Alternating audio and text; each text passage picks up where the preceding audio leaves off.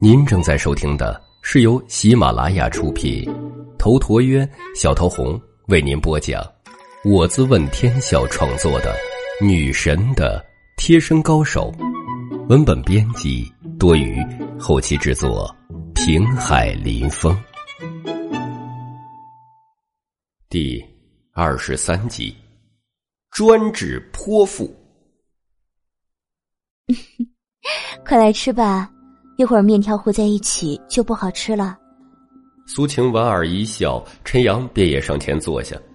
面条上有黄金灿灿的荷包蛋，陈阳吃的很香，连说好吃，倒也真的是好吃。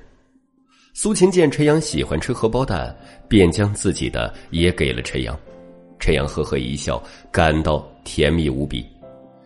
他很快就连带面条吃完了。但却还是意犹未尽。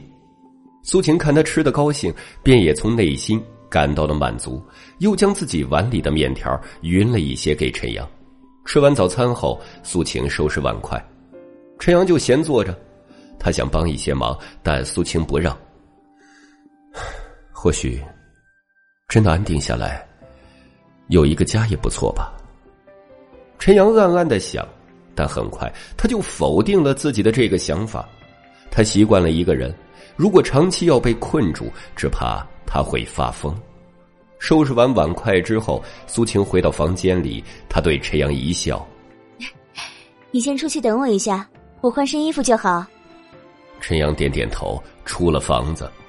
苏晴在五分钟后换好衣服出来，她换了一身素白的连衣裙，头发扎成了马尾，还是那样的好看。接着，陈阳就给苏晴拉开了车门。苏晴上车，陈阳启动车子，两人现在要去的自然就是苏晴所在的门店。昨天苏晴被那女经理开除，陈阳说过来要拿工资的。苏晴一直被那女经理欺负，心里也是有口恶气的。眼下有陈阳要出面她也很享受这种感觉。女人嘛。不管如何强大或者是坚强，都会想在需要的时候找一个坚强的臂弯依靠。不到二十分钟，陈阳与苏晴就来到了广布屯手机店。手机店的店面还算是具有一些规模的。这时候，店门已经开了，外面有几个营业人员正在擦玻璃。大早上的，还是没什么人来买手机的。陈阳与苏晴下车朝里面走去时。苏晴挽住了陈阳的胳膊，他是鼓足了勇气的。陈阳也忍不住的身子一僵。如果是之前，陈阳肯定会欣喜若狂、沾沾自喜，但是眼下，他却有些不自在。苏晴心里也是犹如乱麻的，所以也没发觉陈阳的异样。刚一进手机店，一个女人冷冷的声音就劈头盖脸的过来：“苏晴，你已经被开除了，还来这里做什么？”陈阳看向这个女人，这女人身材有些肥胖，脸蛋上有一颗媒婆痣，个子也有些矮，穿着一身黑色的小西服，显得很是格格不入。这小西服绝对是加大号的。她正是这家手机店的女经理，叫做韩玉梅。韩玉梅讨厌苏晴不是一天两天了，无她就因为苏晴长得漂亮，还因为苏晴好欺负。韩玉梅自己长得磕碜，又有些小权力，当然就会将嫉妒化作一种实质的伤害。苏晴看向韩玉梅，不卑不亢的说道：“韩经理，我是来拿我的工资还有押金的。哼，被开除的人是没有任何工资的，还有你不是正常辞职，所以押金也是不退的。怎么？”找了个小白脸儿，就以为有人撑腰了？骚狐狸，你也不看看这是什么地方？赶紧滚蛋，别自己个儿找不痛快。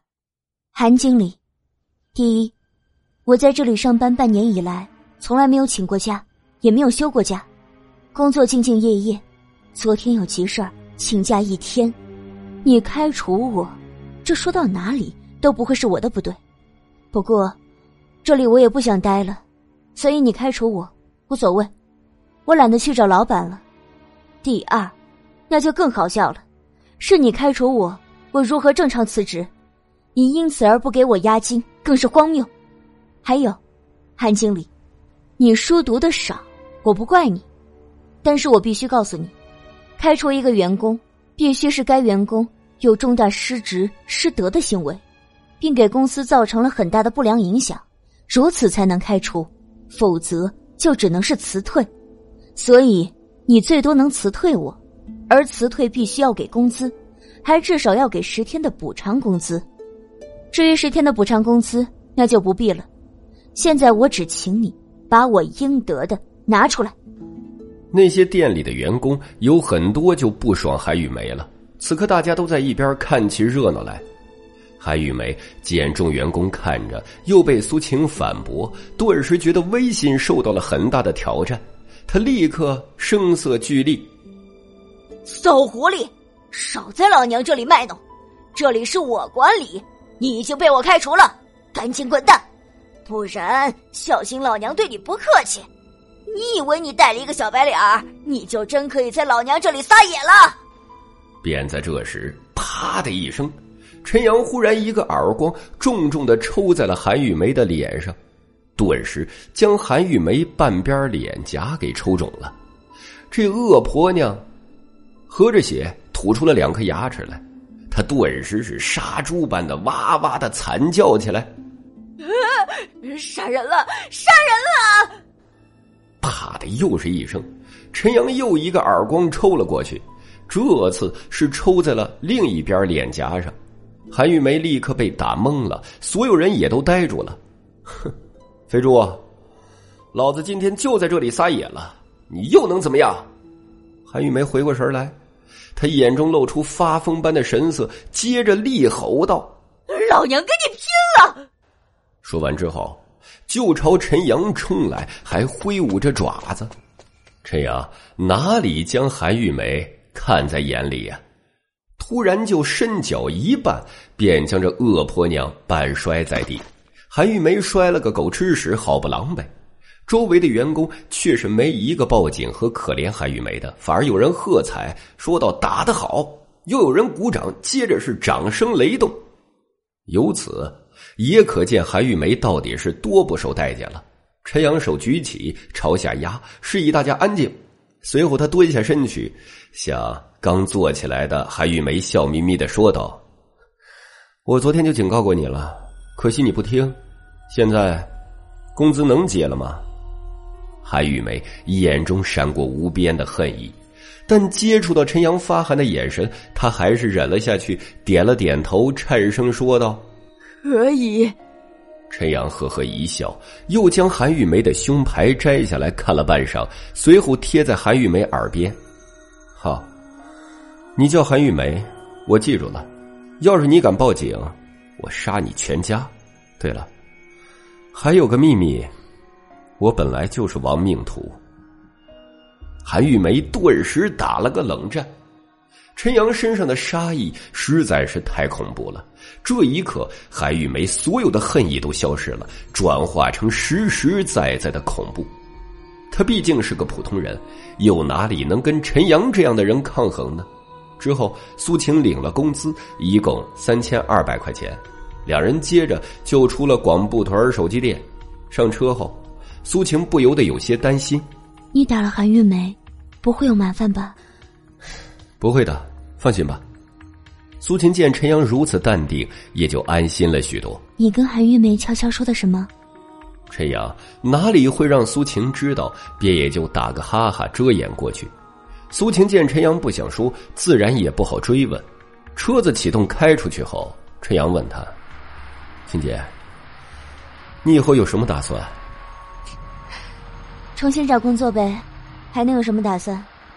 陈阳暗道也是，当下便不再多说。本来如果和林清雪关系好，还可以介绍苏晴去亚太公司上班，但现在和林清雪关系太微妙了，再加上陈阳还有心想疏远苏晴，所以也就断了这个想法。不过陈阳马上就想到了穆静。当下，他就拿出手机给木静打电话，电话很快也就通了。静姐，麻烦你个事儿。木静也不客套，说吧。晴姐工作丢了，你帮我安排个不错的事情呗。要不就来我的茶庄做个经理吧。啊，真的？我会跟你开这种玩笑吗？啊，那那工资多少啊？一个月两万，奖金、福利，年终分红另算。好嘞，我这就把人给你带过去啊。两人挂了电话，陈阳就将刚才给木镜说好的转述给了苏晴，他又有些忐忑。晴姐，你该不会怪我自作主张吧？哪有那么矫情？这个工作已经很好了，我做梦都想不到的。不过，他是你朋友，我有些害怕，会让你和他失望。不会的，木镜看人很准。他做决定也不会无的放矢。将苏晴带给木镜之后，陈阳开车朝雅代公司而去。到达雅代公司是上午十一点，阳光毒辣。陈阳刚一下车，老夏他们一群保安就围了上来。陈阳，车哪儿来的呀？哎，陈阳，这车是你买的吗？一个个七嘴八舌的，陈阳却觉得无比亲切。当然是老子买的，哎呦，牛逼呀！都开上车了。嗯，他大爷的，咱们都是保安，这人跟人之间差距咋就这么大呢？嘿，陈阳，我一直都有驾照，就是没有车，你借我开一下怎么样啊？陈阳直接将车钥匙丢了过去。要开车当然没有问题，哥对你没别的要求，那就是注意自个儿和他人的安全。车子毁了都没关系啊！那保安自然是喜滋滋的英豪。本集已经播讲完毕，感谢您的收听。喜欢请订阅此专辑，更多精彩内容，喜马拉雅搜索“头陀渊讲故事”。谢谢。